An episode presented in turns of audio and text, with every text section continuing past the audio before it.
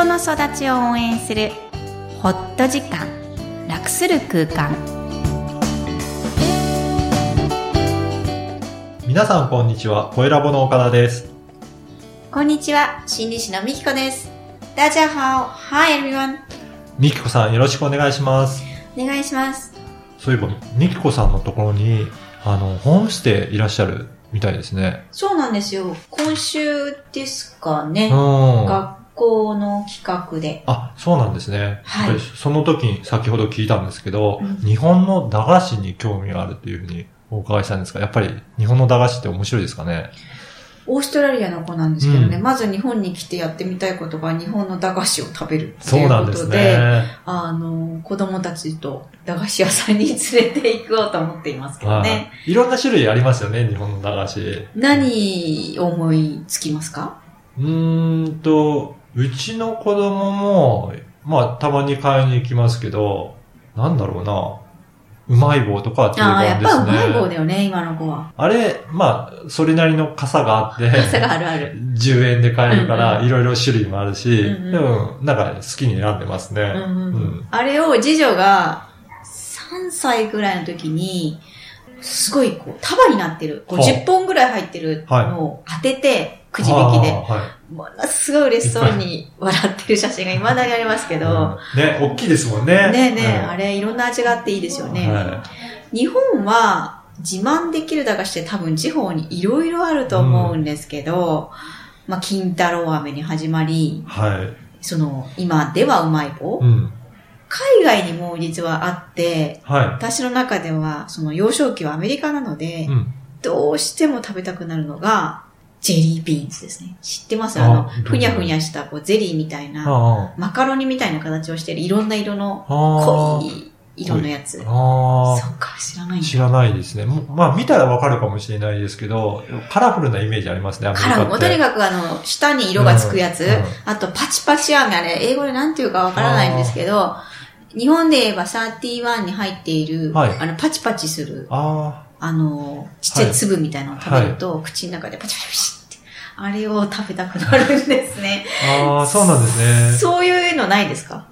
なんだろうな特に何かこれっていうのはないですけど、でも駄菓子はちょこちょこ買って食べたりしますね。今でも？今でも。はあい。子供たちが買ったついでに。うちの夫もうん昨日買ってたんですけど、うん多分名前別に普通に出していいと思う。第一パンのうんポルテっていう、うん。あの、マドレーヌみたいなパンがあるんですよ。はい。あれがパッケージも今も変わってないんですって。必ず買ってきてて子供たちにこれはポルテだ、ポルテだって、何の教育かわからないですけど、ひたすら食べてますね。食べてるんですね。そういうのがお家にもありますかね、皆さんもね。ねでは本日のメインテーマですが、子育てミニ講座ということで、い。本日のテーマは赤ちゃん帰りなんですが、はい。やっぱりこれは皆さんあるものなんですかね？これね、いつになっても赤ちゃん帰りうん。の存在を知らないお母さんが多い。そうなんですね。そうなんですよ。はあの、赤ちゃん帰りってありました？って聞くと、困っている人は大体、うん。あの、質問に来る人は、ああ、ありましたよ。赤ちゃんが、下の子が生まれると、はい。赤ちゃんの真似をして、はい。あの、哺乳瓶を飲んでみたり、はい。おむつかな、はい。押してあいとか言って、こう、可愛い感じの遊んでる様子をお伝えくださるんですけど、それは赤ちゃん帰りじゃなくて遊びです。赤ちゃんの真似をするという遊びです。うんうん。あ、じゃあどういったものが赤ちゃん帰りなんですかね？赤ちゃん帰りとは、うんこう、幼児期に入った子供が、つまり下の子がね、特に生まれたりする第一子の子に多いんですけど、自分が思い通りにいかない。うん。よくはお母さんが取られてしまって、はい自分の今までこう、世界で中心になった自分が、世界の中心のお母さんを得られてたものが、はい。取られちゃった反動から来るはい。イライラだったり、あー聞き分けのない行動だったりすることを赤ちゃん代わりと言います。もう爆発的な感じなんですね。あーあ、じゃあ特に赤ちゃんの真似をするのがあ赤ちゃんがいるっていうわけではないんですね。そうなんですよ。だからこうもう、わざと困らせるぐらいに、ああ、はい。ものすごい勢いで泣いたり、はい。我が家で言えば、第2子が生まれた時に2歳差の上の女の子は、はい。横断歩道でひっくり返りました。あでも第2子を抱えてる私としては、その子も担がなきゃいけない。そうじゃないと車がやってくるぐらいの、そういう状態。あーあ。そういうのも赤ちゃん帰りなんですね。そうなんです。うんまたそういうこう、ものすごく親からすれば、大人からすればめんどくさい行動以外にも、うん。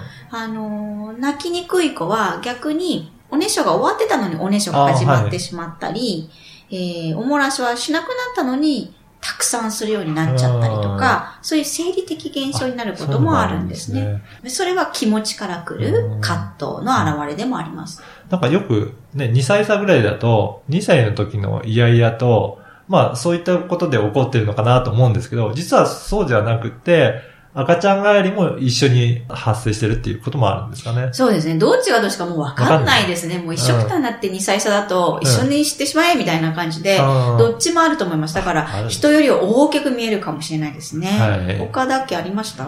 そういうふうに考えると、あの、赤ちゃん帰りなかったのかなと上の、あの、息子の方思ってたんですけど、うん今のお話を聞くと、うんいやいやは、うもう非常に手に負えないぐらいの時も、時期もあったので、もしかしたらそれが一緒に来てたのかなっていうふうには思いますね。そうですか。はいじゃあよかったです。あるんですよね。はい。実は赤ちゃん帰りはあった方がいいんです。ああった方がいいんですね。そう、なかったからよかったわ、ではなく、はい。あった方が自分のこう成長、つまり感情を出すっていうことができていて、それを受け止めてもらうっていう体験になってるんですね。ままた、それを調整していくっていう過程を過ごしているので、はい。とても大事な、あの、過程でもあります。うんまあ、もしなかったとしても、うんいずれ出てきますので、そうなんですか？意外と持ち越すんです。そうです、そうです。え小学校で出てくればラッキー中学校で、この思春期のあの、ムカつく時期と同じ時期にもっとパワーアップして出てくるっていうのもありですね。